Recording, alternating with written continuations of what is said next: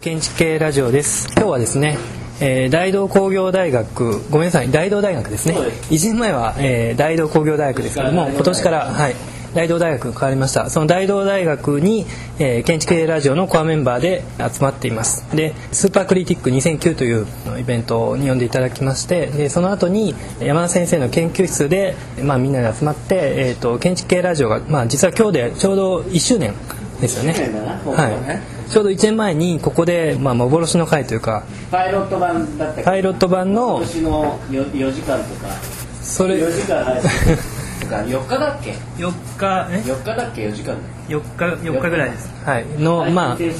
カリスマ建築ガールズを、えー、最初に収録をしてでまあそれからちょうど1年ということに、えー、なります。でまあその1年間をちょっと振り返りましょうということでまあ今日は収録をしたいと思いますじゃあ、えっと、簡単に、えっと、今日いる方々の自己紹介からお願いします。これ2つマイク渡せばい。い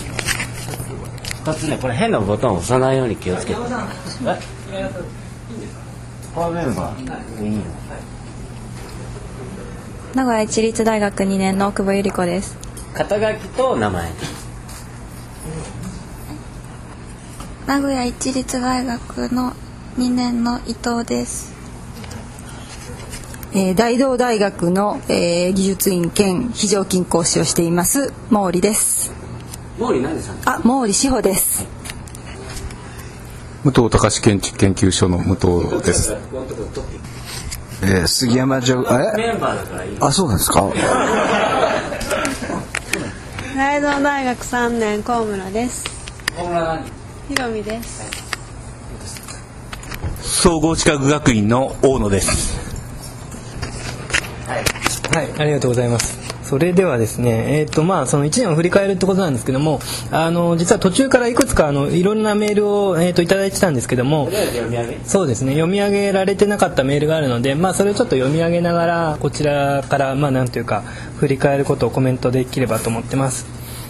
で一番最初なんですけれどもまず、えー、ペンネームポカリセットさんから、えー、こんにちは。建築系ラジオいつも楽しく拝聴させていただいています。この間京都の合同卒業設計展、えー、ディプロマ×京都で、えー、五十嵐先生がシンポジウムに来られていました。そのシンポジウムの最後に、えー、東北大学にすごい設計をやったやつがいるという話をされていました。確かオノマトペを使ったものを使ったとか。でも、えー、よくわからなかったのでぜひもう一度聞きたいです。できればその設計をした方も、えー、ゲストに呼んでください。よろしくお願いします。えー、ということで五十嵐さんからえっと、ゲストに呼ぶのは検討しますがあのすでにテキストで、えっと、近代建築の、えー、各大学の、まあ、優秀作品を集めてる、まあ、その本で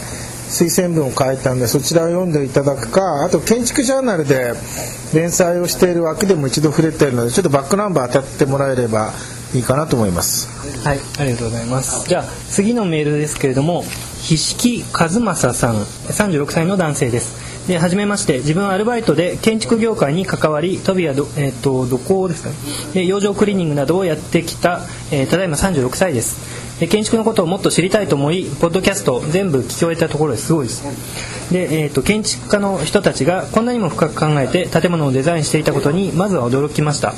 えー、内容が難しいところも多く随分難しいことまで掘り下げていくので、えー、勉強から離れて久しいものには刺激的です、えー、ズブの素人が建築に興味を持った時の入りやすい指南なんぞをしていただけると幸いです、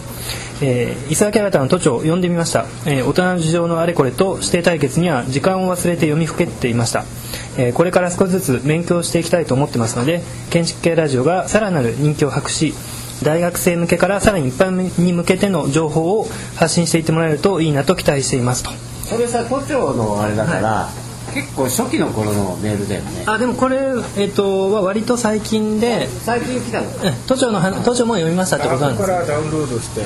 あの初期のやつを聞いたアーカイブでな。そうですね。なんかあのやっぱすごく嬉しいのは、えーと、設計をやってる人だけじゃなくて、えー、その他の建築関係者からこういただメールをいただいたっていうのは本当にちょっと広がりを感じさせて、えーもらってすごく嬉しいです。あとはあの これちょっと僕もあの若干気にしているところなんですけども内容は難しいんじゃないかと。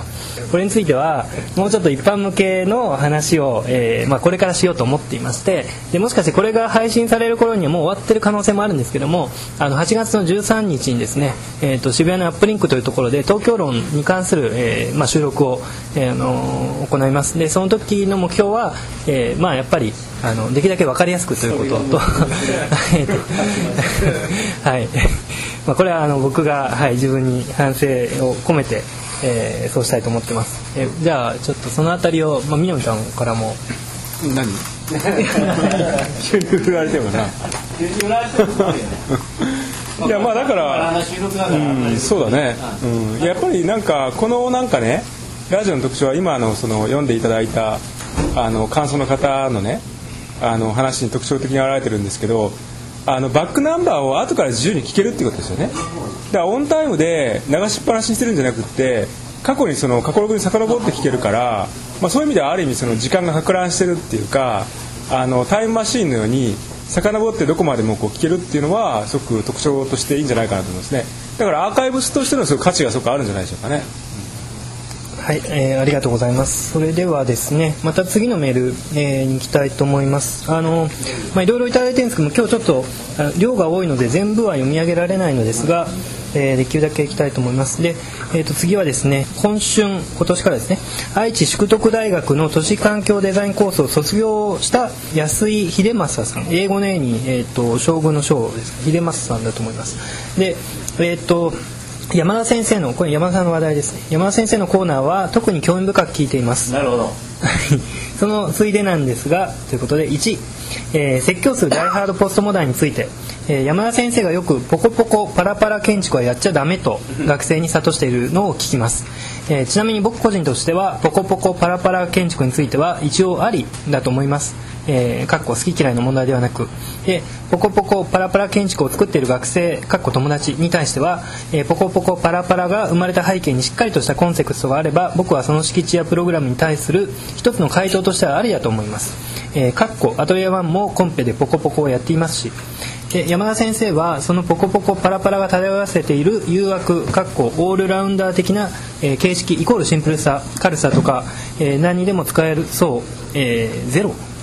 まあ、で、かっこ閉じる。にとらわれずに、え自分なりに苦労して考え抜いた上で、えー建築を作り出すことが大切なんだよと学生に説いていると思うんですが、え学生はあんまりその当たり前まであそのあたりまで考えが回ってないのではないかと思います。でラジオの中ではえーかっこ僕は全部は聞いていないんですがとにかくやっちゃダメとしか言ってないように感じました、えー学生にとってはまだ俗に言うフラット派と呼ばれる人たちが作る、えー形の裏にある論理を読むことが、え難しいのでかっこ、えーというかほとんど見た見た目だけをコピーしていると言っていいと思うんですが、えー、かっこ閉じて、え安易に使ってしまうと思います。えーまた括弧で僕自身フラット派の人たちの、えー考える形の論理については、えー難しくて分かりませんが形の論理を読むことが試されていることはなんとなく分かります。で、えーポコポコパラパラ建築に潜む危険性や形の論理について一度詳しく講義をしてもらえれば、えー学生も山田先生がダメと言っている理由が分かるんじゃないかなと思います、えーで代表的なポコポコパラパラ建築を例に出していただけると、えイメージしやすいかと思います。で、えー山田浩二、えーかける、えーサナをやっていただきその中その中で形の論理について語っていただけると、えーより分かりやすく面白いのかなと思います、えー長々と失礼しました。ということでこれはもちろん簡単に回答そうですね。あとまあフラット派とか出てきてますので五十嵐さんからも何か。五十嵐さんじゃないかな。はい。はい、えーっと、たけしさん。えー、え？あ、ごめんなさい。ごめんなさい。安江さん。えー そうだね。ごめんなさい。えーっと、ポコポコパラパラ系、パラパラポコポコ系をやってはダメだと、えーいうことですけども、えっと、まず、えー山田対サナ。これやりません。てか、やれません。で、あのね、これちょっと真面目に言った方がいいね。ね、簡単に真面目に言うとあのパラパラポコポコ系がダメだっていうことじゃないんですねはいダメだっていうことじゃないです。あのねよく聞いてね。えーっとさっき言ってました、えーっとアトリエワンとかがやってるとかね、えー言ってますけども要するにねいいデザインだと思うんですね。ただそれは安藤忠のコンクリート打ち放しと一緒でやっぱり一番最初にやったやつが偉くてそれ以降ねやってもこれ2番煎じ3番煎じでこれ意味がないということなんですね。でパラパラがいけないってことじゃなくてもうそれは2番煎じだからやってもダメだよ。意味ないよっていう意味でやるなっていうことを言ってる。パラパラを否定してるわけじゃないですね。これ真面目に言うとね。だから、えー、と自分のプログラムをその既存のパラパラとかいうデザインにあてがうんじゃなくて自分のプログラムをやはり自分のデザインに、えーあてがってほしいということで、まあ、パラパラをねもうみんながやってる、ね、2番選手3番選手のことやっててもう何のパンチもないからやめた方がいいですよと。どうせ引用したり真似するならザーディットを真似してほしいと、えーいうことです。あでフラット派のことについて触れられてるんでフラット派といえば五十嵐太郎さんなので何いや分かんないけど。まあこれいいね。流そうね。うんいい、うん、えー、とじゃあまた次のメールに行きますあと2通ですねであと2通は、えーとまあ、おなじみのたけしさんからですはい、今度は、えー、竹内さんからです。えっ、と竹内さん京都造形芸術大学の通信教育部に通われているということです。36歳の男性ということで、えっ、とですねまず建築系ラジオ R4 の建築の基本図書を聞いての感想です。え建築系の本は高いので泣きながら毎月のように購入しています。で、えこの配信のような情報はありがたいです、え地元では専門書を扱う本屋は限られていた上、えつい最近閉店することになってしまいました。で中心街にあって、えー駐車場がかか駐車場代がかかるので送料が無料になるアマゾンでの購入が普通になってしまいましたいました。で、えーポイントもつきますしね、えーカードで購入してカードポイントもたまり重宝しています。で本を選ぶ基準は Amazon のレビューが基準になっています、え建築系ラジオを聞くようになってからは情報が多くなったので欲しい本がたくさんありすぎて、え経済的に困ってます。特に南陽堂さんの紹介番組で紹介された本は余すことなく購入しています。でラジオでお世話になっていますし建築系の本は、え特別な理由がない限りエクスナレッジ経由で買うように切り替えましたと。送料無料なので、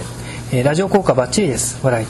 で Amazon にはない、えー特典も魅力の一つです。ということであの、まあ、Amazon 以外の、えー経由で本を買うようになったというとをいただいてます。それからあのその後あのすごい長いメールで竹内さん他にもいっぱいメールをいただいてるんですけども、まあ、あのちょっと次のメールもとあるので飛ばして、まあ、最後、えこれからもどんどん紹介をお願いしますと、え楽しみにしています。ということです。でまあ、あのこの前のあの建築本に関する、えー、と反応だったわけですけども、えー、とじゃあもう一つのメール先に行きますね、まあ、それにちょっと関連するかもしれないんですけども、えー R4、えー村上真さんインタビューの感想です。ということです。で、えー、と全て新しいもので作るとどうしても糸が入ってきますから、えー隙ができにくくなります。えー別のアプローチとして村上真さんが言う再生が生きてきそうな気がします。これあの R4 であの村上先生に山田さんがインタビューをあのされた回のお話であの、まあ、再生についてですね。建築再生について。で、えー既存の建築を壊してまた自閉した新建築を建てると、えあまり、えー変わり映えしない気がします、え既存のある建築と全く無関係だった別の建築が何かの媒体によって関連付けられた新しい空間が作られるのがリノベーションやコンバージョンにある可能性です、え自閉的な一個体である建築同士を新たに接続し直すことで、え新たな関係性を持った街並みが作れそうです、え特に狭小地が多い都市で、え有効ではないでしょうか。えー、に存在している要素ですので、えー完全にコントロールできない発見的な空間ができそうな気がします、えー実際にどうするかはいろいろ考えるとよだれが出そうですね。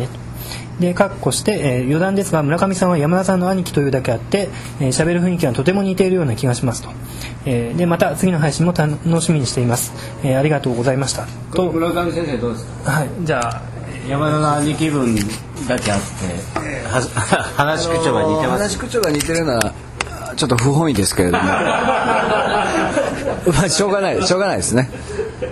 これはなんかコメントした方がいいですか？真面目に。え？れてるから先生のあのああそうですね竹内さんああのー、え？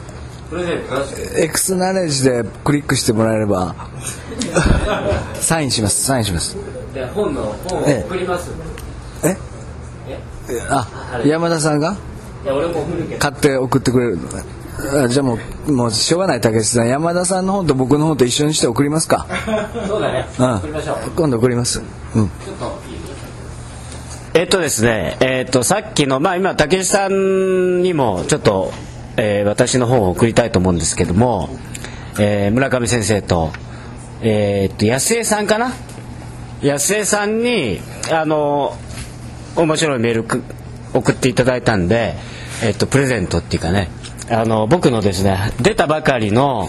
えーベクターワークスで学ぶ、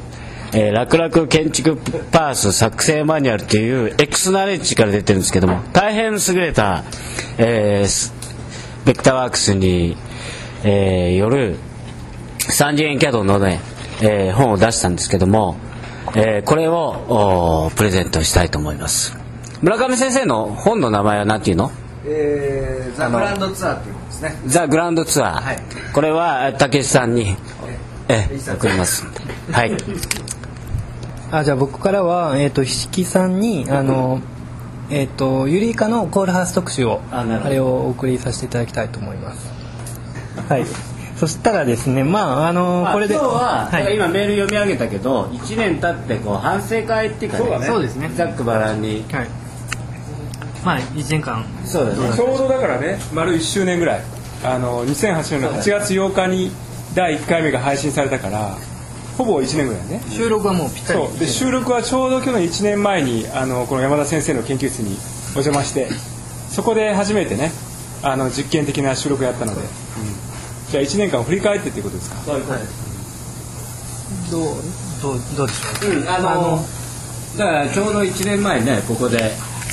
飲みながらあの、まあ、やろうっていう話はあったんですけどまあとりあえず実験的にやってみようって言って始めたんよね、まあ、銀座でさ前さやったけどうだうだなやつでさでもっとちゃんとやろうってやったんですね。であれなんだっけカリスマ建築ガールズをやろうって言って、えーここの大学のね女の子に出てもらって収録してその時は僕と南さんでインタビューし確かしたんだよねであとなんか収録したっけ？あと名古屋。それは多分今でもあ残そうってる。名古屋論っていうのをまあスタート名古屋だから名古屋論っていうのをやろうって言って、えー武藤さんもいたよねあの時、うん、名古屋論をやろうって言ってやったんだけど残念ながらそのねパイロット版のそのカリスマ建築ガールズっていうのはこれはセクハラだとかね非常にこうお怒りのメールをたくさんいただいて4日で配信停止になった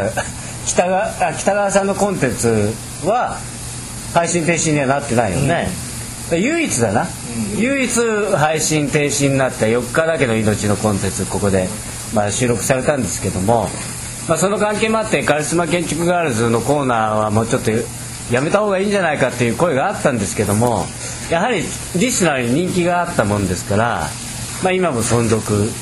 まあ、させていただいてると、まあ、その時反省して、えー容姿のこととか、えー君可愛いいねとか そういうことは言わないように、えーちゃんとね収録するようにできたんですけどもまあ反省というかとりあえず簡単にまず、えー振り返ってその時のことを思い出すとそんな感じかな。五十嵐さんなんか。まあ、あとその時、まあ、配信停止になったけれど喋った、まあ、れいちゃんはジングルで、まあ、声では聞くことができるようになります。あの、まあ、1年経ってうーんまあ、都市系ラジオとか美術系ラジオとかいろんな展開があって、まあ、とうとうもともとすごい、まあ、参考にしてた文化系トークラジオの,、まあ、あのな 出演されてる中松さんとも、まあ、一度一緒に番組やることができて向こうでもこちらの番組について言及してくれたりとか結構広がりがあってよかったなというふうに、えー思ってます。あの TBS ラジオの,、あのちゃんとしたラジオの、文化系トークラジオ「ライフっていうね、僕らのモデルになった番組があるんですけども、えーっとその方の、まあ、メンバーレギュラーメンバーを、えーっと南えーっと呼んで我々建築系ラジオで、で南さんとお五十嵐さんでえっとお誰でしたっけ？中松さん明夫さんって、まあ、向こうの番組、でこう、まあ、村上さんのあ村上さんってそっちじゃなくて1984のね、うん、あの絡みで、えっとまあ、座談したんですよね。でその関係があって、えっとその文化系トークラジオでも建築系ラジオが紹介されて。で今度は我々がゲストで呼ん 呼ばれて行く番だなと。そうですね、うん。はい。はい、ありがとうございます。えっ、と、じゃあ、あと、松田君の反省点。は僕の反省点、それはいっぱいあります。いやそれちゃんとちゃんと吐露しろよ。いやもう正直言って本当に成長しないっていうか実は一松年田のダメ出ししていい今日。ダメだし。いっぱいしてください。はい。ダメ出し。あのいや1年前に始めた時にだんだん緊張しなくなるかと思ったんですけどももう今日もね同じようにもうスタートの時から僕すごい緊張するんですよ。いや俺も緊張するよいや本当緊張するのに緊張煽るようなこと山田さん言いますよね。いやでもさなんかね やっぱりこの1年たまたまねすごいタイミングで、まあ、ある意味そのいろんなそのメディアの変容とシンクロして例えばそのすごくメジャーな建築雑誌がね、まあ、あのなくなったりとか廃刊旧廃刊になったりとかそれからまあそれ以外のそのマイクロメディアって言われてるような要するにその個人で出してるようなフリーペーパーであるとかそういったものがいろいろ台頭してきたっていうことも含めてちょうどいろんなその建築のメディアをめぐる状況と入れ替わりのようにしてたまたまけあの建築系ラジオが始まったっていう側面はあったんですよね。だからそれはすごく象徴的でかつなんかこうあの視覚的な文字メディアからその音声メディアっていうようなことで、まあ、僕らはなんかこう大それたその目的とか目標があってやったわけじゃないんだけどもたまたまいろんな状況のその、まあ、ネガポジじゃないけどもその表と裏をなすような形であの行っていてねそれがまあ続いたっていうのはすごく象徴的でしたよね。反省点は？反省点はね僕は特にないね。いやだから僕はどちらかっていうと今日なんか皆さんいろいろいらっしゃるからこうリスナーの声っていうかね。そうそう学生の皆さんとかの声をね感想感想を聞きたいなと思うね。だから聞いてるかどうかでまずあのあそういえばえーっとこれいいんですかね。アクセス数とか聞かれてる地域のことに関して若干分かってることを。えーっとですねまあ、あの時々よく聞かれるんですけどもアクセス数はある程度測っていますがあの正確なものはやっぱりどうしても分かりません。でどうしても分からないんですけどもある程度のことは分かっていて多分あの、えー、と大体こう延べ延べ延べじゃないです。延べ延べじゃなくて、えー、と潜在的に6000人か7000人ぐらいの人が、えー建築系ラジオの、え2部のホームページは見てくれてますと。じゃあ延べは何人ぐらい？あ延べは絶対延べってだから延べで計算の一部も足すとそれより全然さらに増えるはずまあだから一部と二部は見てる人が重なってると思うので。一部だけ見てる人もまあいるだろうそれは絶対いますよね。じゃあ延べはさ予測では大体どのぐらいなの延べ。のあそれそれ延べっていうかその要するに聞いてる人の潜在的な総数は まあどうえ8000とか言ってもおかしくないかなと期待してますけどもあのはっきりは分かりません。1万人ぐらい1万人は1万人はどうなんでしょう？でも知ってる人は1万もしかしたら言ってるかなと思います。ちょっと増えかけたんだよね。増えかけたけどここ最近数ヶ月のねコンテンツで減ったんだよね。リスナーが。あのねこれちょっとダメ出しするけどさ達がちょっと難しいことやりすぎ。もう全然わかんないよ。俺いや俺だって一応建築かじってるからさ俺が聞いたってもうもう難しくてわかんないのなんかさ普通の人聞かないよね。それでね。ああそれでねリスナーがちょっと減ったのね。反論 いや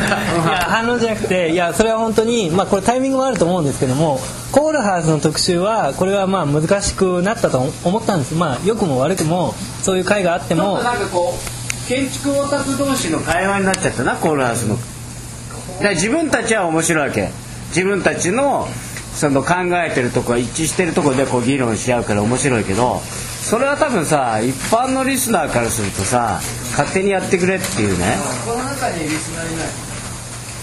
そこの中に？その方々のコールハウス特集の話を聞いてみだからそのコールハウス特集聞いてる人があんまいないんですよ。この中にいない。学生でいるんじゃないの？ないのいないの。よ難しくてあ聞いてない？まあちょっとねコールハウス特集となんかアルゴアルゴリアルゴリズミックっていうと大体言いにくいから。ね？言いにくいコンテンツをね作ってるっていう時点でダメでね。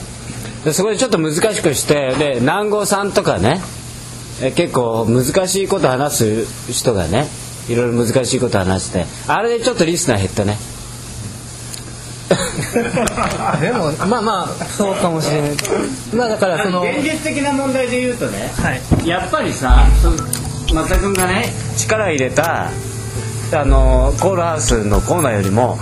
現実的な話で言うとねカリスマ女学生の方がやっぱりねダウンロード数がやっぱ圧倒的に多いわけだよ。それはまだ一部の理由だから。ねやっぱりねあのあと南さんの「アーキソフィア」とか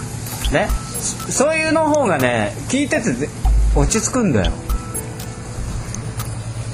だからだから、はいこ今年の目標はちょっとや優しくしようって言ってたでしょ？話をね。だから優しくしましょう僕の目標は、えー、と難しいものはもっと難しく優しいものはもっと優しくっていうなんかそのもうちょっとこう多様性がね入ってきて難しくなりすぎてもあれですけども別にコールハウスはコールハウスであれでその本当にまあ良かったかどうか分かりません。それはあのまたメッセージとかいただければと思いますけども僕はまああれはあれで良かったかなと思っていてであのちょっと世代がある意味、まあ、僕自分の自分の世代に近い人に来てもらったところがあって坂口さんだけちょっとあの上の世代ですけれども。でその若い世代で話すっていう回が、まあ、確かにたまたまちょっと続いたんですね。でアルゴリズミックデザインの方はあのちょっと配信の日程の問題で次の、えー、と公表会までに絶対配信したいと。立て続けになっただろ？そうなんです。だからその時は今一部松田特集みたいになってるねそんなことない。ねえ松田特集になってるよね。卒業設計点も入ったじゃないですか で確かにタイミングはねそうなっちゃったって気はしてだから、まあ、これからもう少し、えー違うタイプのコンテンツが同時存在すればいいなと僕は、えー思っています。